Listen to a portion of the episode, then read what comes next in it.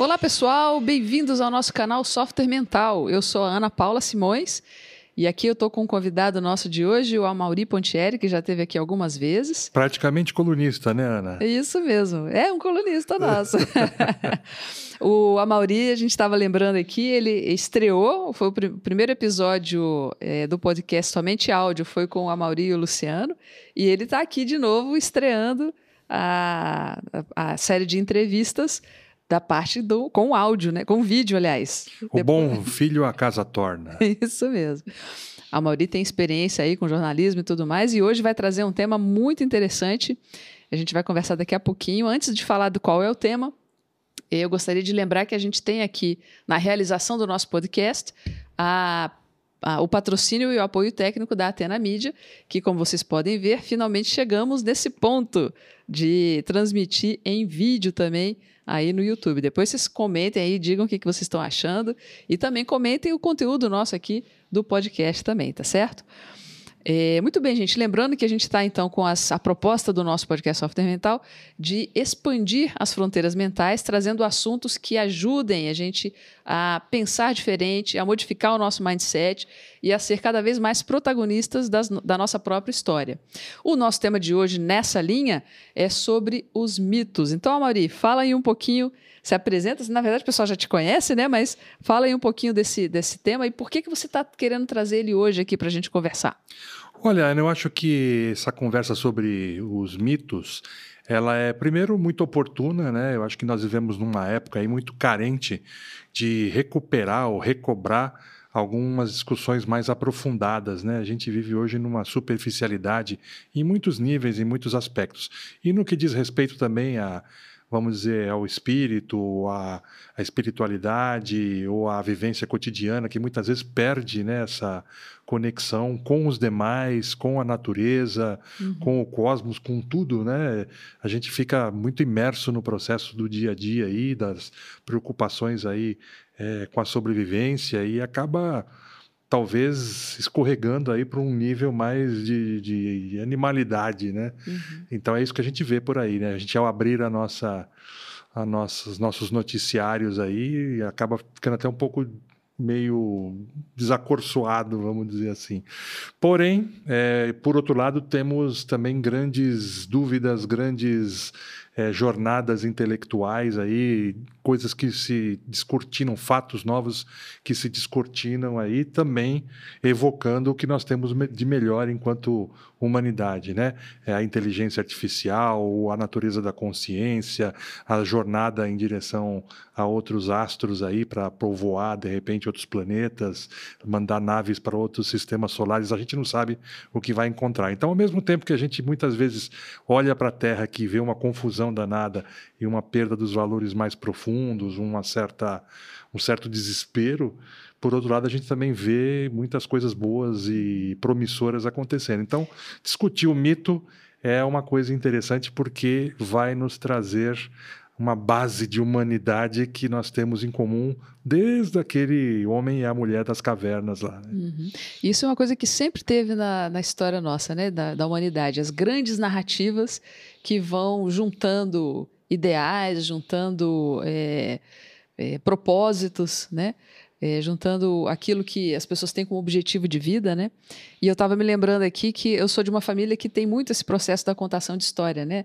Minhas, minha avó, minhas avós contavam histórias, minhas tias, minha mãe contam histórias para passar certos princípios, né, para a gente de, de, de né, vida, né? De vida e assim, geração em geração, né? Algumas histórias até meio, meio macabras, assim, né? Mas muitas histórias interessantes porque definem é, certos aspectos éticos, né? E morais também da, da vida da gente. Isso tem a ver com os mitos, então, Maurício? Tudo a ver. Na verdade, o mito ele encerra essa, essa contação de história que está presente no mito, encerra sempre uma lição moral, algum preceito, né? Algo que você quer passar para as novas gerações, para as novas, para quem está ouvindo pela primeira vez, para quem está conhecendo aquela cultura pela primeira vez, porque revela é uma visão de mundo, né? Então, a, o mito ele é estruturado de tal maneira a revelar uma visão de mundo, uma explicação, pode ser uma cosmogonia, que é um mito de criação. Né? No passado, a gente olhava para a natureza e para o universo é, maravilhado, espantado, e não sabia como aquilo tudo tinha surgido, é, nem para onde ia, o que, que a gente estava fazendo aqui. Então, o mito ele surgiu é, na forma de uma tentativa de explicar aquilo, de aplacar um pouco aquela angústia primordial da gente não saber nada, né? E explicar ser dominado. Explicar o porquê da existência. Explicar até, né? o porquê da existência, né? E por, porque se a gente olhar cruamente, não tem muito sentido, né? Nós, como seres humanos, o que, que nos é, iguala a um ser humano lá da, da, da antiguidade, ou do, da pré-história, ou da Idade Média, ou agora? Todos nós nascemos né? Vamos ter uma vida aí melhor ou pior, de acordo com, é, o, vamos dizer, a condição de cada um, mas temos também a nossa, a nosso amadurecimento, o nosso, o nosso crescimento, a nossa reprodução, depois a decadência biológica, física e, por fim, a morte. Né? Essa questão de pegar. E o... isso é uma angústia básica que todo mundo tem que, so... tem que, sobreviver a e ela. que a gente né? fica tentando né, se achar. Não tem, tem um monte de meme até disso, né? Ó, se alguém não, já entendeu o que é a vida adulta, me explica que, né, né, essa pessoa fala. Exatamente. Isso tem muito a ver com essa questão do mito, né? Que é você buscar uma explicação para a sua própria existência, tem vários tipos, né, de várias linhas do conhecimento que trabalham isso, a filosofia, isso. a própria ciência, aí tem também as religiões e tal, mas tem essa, essa linha também da, da mitologia, que inclusive a psicanálise também usou muito, e outras linhas da psicologia também usam, né, alguns aspectos do mito. Para a gente falar até para o pessoal que está acompanhando a gente, é, para entender que é uma coisa que está muito próxima de nós. Toda vez que você que está aí escutando a gente usa algum tipo de explicação narrativa da sua vida, seja para dizer para alguém, ó, oh, minha vida é assim, eu sou desse jeito. Metafórico assim. também, né? Tem, usa-se muita metáfora. Né? Exatamente. Né? Ah, sempre é assim, comigo acontece desse jeito. Você está usando um, um, processo mitológico de explicação, né? Exatamente. Então, assim, por que, que a gente escolheu aí o livro, né? O Poder do Mito? É um livro, de certa maneira, ele, veio, ele é derivado de uma entrevista né, do, do Joseph Campbell, que foi um dos maiores especialistas no estudo comparado de mitologia. Ele também estudava muito as religiões, né? Ele começou, na verdade, fazendo estudo comparado das religiões e depois ele se dedicou o resto da vida para fazer o estudo comparativo dos mitos, porque ele viu que as histórias, independente, as narrativas, independente de sociedade ou de época, elas sempre batiam, vamos dizer assim, em arquétipos, né? em modelos ali que estão no nosso inconsciente e que falam falam dessas angústias humanas básicas ou das é, das explicações que nós queremos básicas, né? Então, uhum. a questão da criação, a questão da transformação, a questão da decadência, da morte e ressurreição, porque as histórias mitológicas sempre envolvem, isso é uma, uma, uma lição, por exemplo, que os mitos nos ensinam. Não, é, vida e morte são, na verdade, dois lados da mesma moeda. Uhum. Um não pode existir sem o outro. Né? E a pra, pessoa se reinventar, né? A pessoa, ela vai nascer e aí alguém vai morrer, ou a energia que é fornecida ela é então usada para transformação uhum. e então está muito ligado uma coisa a outra. Isso pro... não é nem necessariamente um princípio, vamos dizer assim, da, de alguma religião, alguma uma linha é, espiritualista, né, de abordagem, mas é, é a própria às vezes a pessoa para passar de, de fase, de nível na vida que ela está vivendo agora, né, ela precisa vamos dizer assim, matar um a ego criança, anterior, o ego uma personalidade, é. para se tornar um ego mais maduro. Ela deixa de ser aquele para se tornar um outro, né? Isso Quem mesmo. nunca passou por isso, né? De você perceber que você chega naquela linha de, não, daqui para frente agora é outra coisa, não não dá mais para para ter as atitudes e ter as escolhas que eu tinha antes. Daqui para frente tem que ser diferente, senão também não muda de patamar, né? E além desse livro aqui, que na verdade é uma transcrição da entrevista, o Joseph Campbell escreveu um livro que é um clássico nessa, nessa seara aí, que é O Herói das Mil Faces. Uhum. E que ele mostra justamente isso, aquela, aquela ideia, né? O herói no sentido de o protagonista de uma existência, ou seja, todos nós. Uhum. A gente aceita o desafio de estar vivo e é um desafio, né? Porque a partir do momento que a gente põe é, o rosto para fora né, no nosso nascimento, a gente é condenado a respirar, a se alimentar e precisa inicialmente de ajuda para isso, mas depois a gente também é, acaba tendo essa responsabilidade, né? E por aí vai, né? Uhum. E fora os obstáculos todos que a gente enfrenta ao longo da vida e o obstáculo primordial que é a gente achar algum sentido nisso tudo, né? Uhum. É uma, a vida de qualquer pessoa pode ser olhada como aquela jornada do herói realmente, né? Exatamente. Que tem aquela fase do aprendiz, né? Do dependente, Isso. que precisa de ajuda, e tem a fase de, da pessoa que é que é sua referência também, né? De, a de... prova de fogo que todo mundo passa em algum momento na vida, né? Isso. Aquilo que tem que decidir sozinho, que não tem ajuda para decidir. A chamada para uma para a grande aventura ou para o grande desafio, né? De, de, de, superação, de, de, de melhoria. Alguns recusam a chamada, outros ficam naquela vou, não vou, vai um pouquinho em volta. Tem gente que acaba não assumindo o protagonismo da própria vida, né? E tem as pessoas que assumem né, essa, esse protagonismo, assumem o chamado e põem a cara a tapa, né? Exatamente. E essas histórias, então, a gente, a gente se deleita, a gente escuta elas e se deleita, seja uma narrativa clássica, uma Ilíada, uma Odisseia, lá no princípio da, da, das narrativas mais clássicas aí, né, da, da da, da, civilização ocidental, ou seja numa saga como Guerra nas Estrelas, né? Que por uhum. sinal aqui no livro No Poder do Mito o Joseph Campbell conta um pouco como é que foi a vivência dele com o George Lucas para no sentido de dele fazer uma, uma consultoria para a criação. Por isso que é uma história que é, também teve tanto sucesso aí no cinema e gerou tantos filmes posteriores, porque ele baseia na jornada do herói, né? Então, uhum. se baseia, né? Se baseou na jornada do herói, que tem todas essas características que você estava falando aí, né? Uhum. Eu vejo muita correlação, Auri, dessa, dessa temática com o aspecto da, das crenças limitantes, que a gente fala bastante aqui, né? No canal Software Mental. É, e que, inclusive, você, se você tiver interesse em identificar suas crenças limitantes, você pode entrar lá no nosso site, www.softwaremental.com.br, e tem lá uma versão do, do nosso diagnóstico de mindset que te ajuda a identificar como é que está a sua mentalidade. E é uma versão gratuita, você pode chegar lá e experimentar um pouquinho. Tem outras várias maneiras também de identificar né, sua crença limitante e sua mentalidade também. Mas é, tem muito a ver a esse processo da crença limitante com a forma como a pessoa encara as, a, a, narrativa de vida dela, não é mesmo? Então, se a, se a crença limitante está dominando e está tá interferindo nas decisões dela, ela acaba não assumindo esse protagonismo.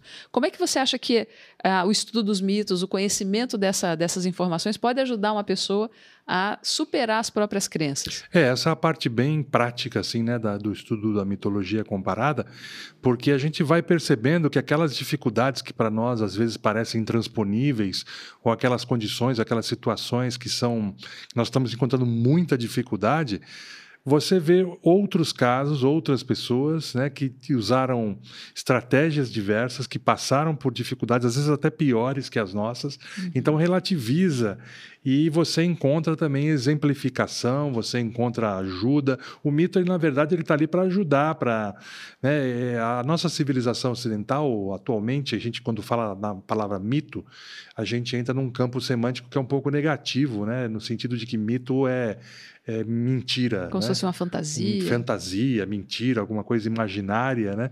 Mas não é esse o, o, o campo semântico da mitologia nesse sentido que, é, que a gente estuda e que o Campbell se desenvolveu. Pelo contrário, aqui a gente vai a um substrato é, da, da, psique, da, psique, humana e, da, e, do, e até da, da psique é, coletiva que traz, encerra profundas é, em profundos ensinamentos e profundos, profundas experiências compartilhadas. Então, ali você encontra realmente uma posição, um ponto de apoio é, muito interessante que vai te ajudar a ver. É, porque, sim, uma, uma, situação atual sua, aceito ou não aceito o emprego, é, faço ou não faço um curso ou uma reciclagem, isso é extremamente individual, varia de pessoa para pessoa e é bem datado, bem específico.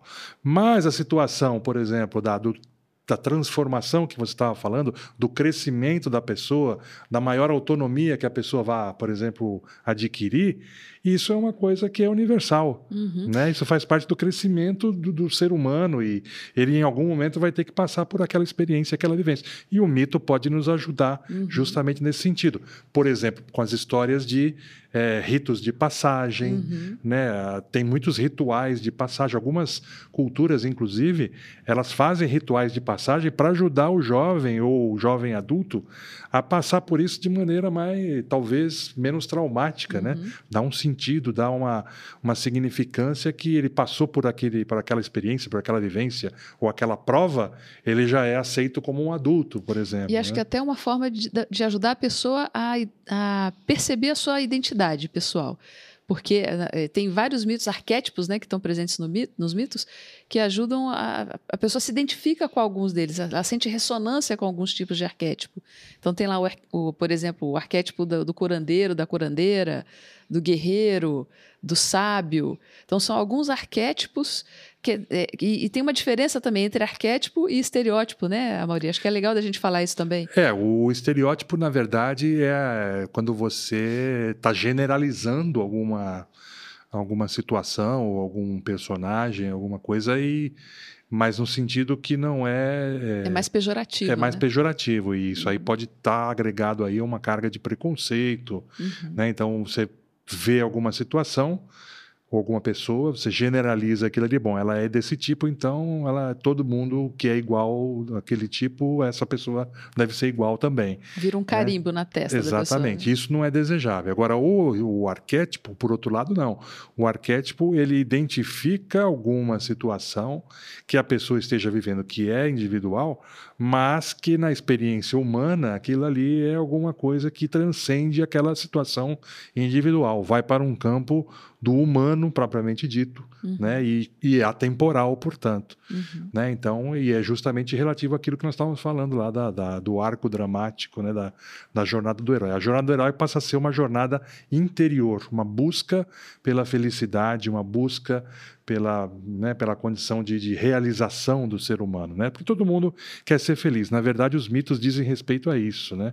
Você encontrar a sua felicidade. Muito bom, Mari. Palavras finais aí para a gente finalizar o nosso, nosso podcast dessa semana?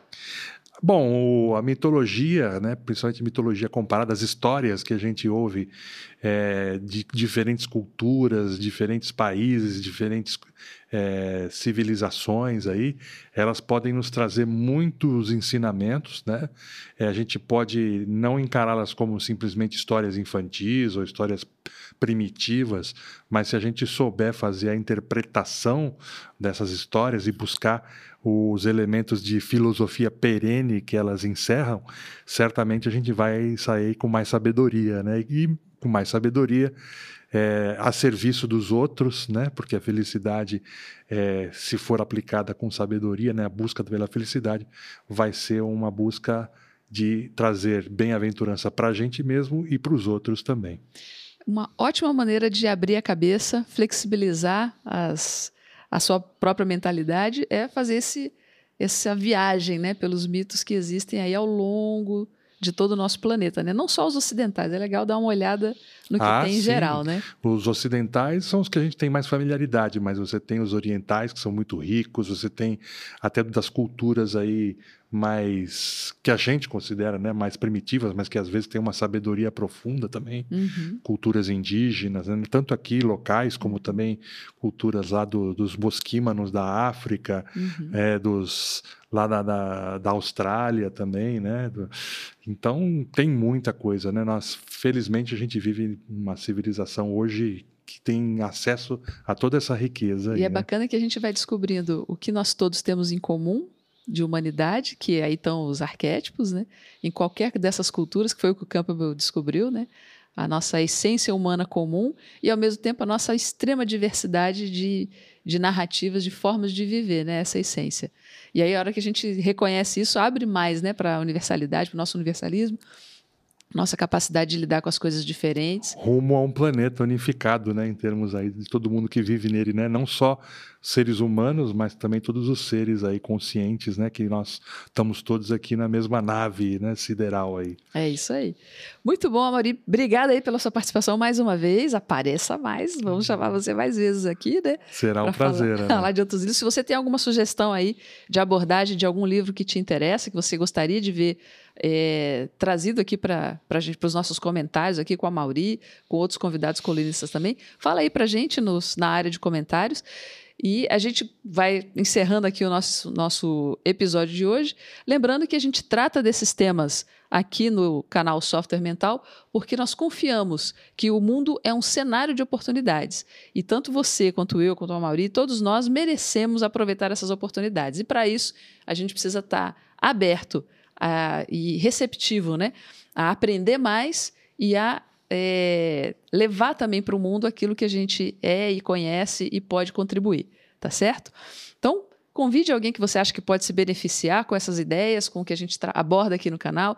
Siga a gente aqui no YouTube, nos nossos podcasts aí, Spotify e tudo mais. Temos aí presença em tudo que é rede social.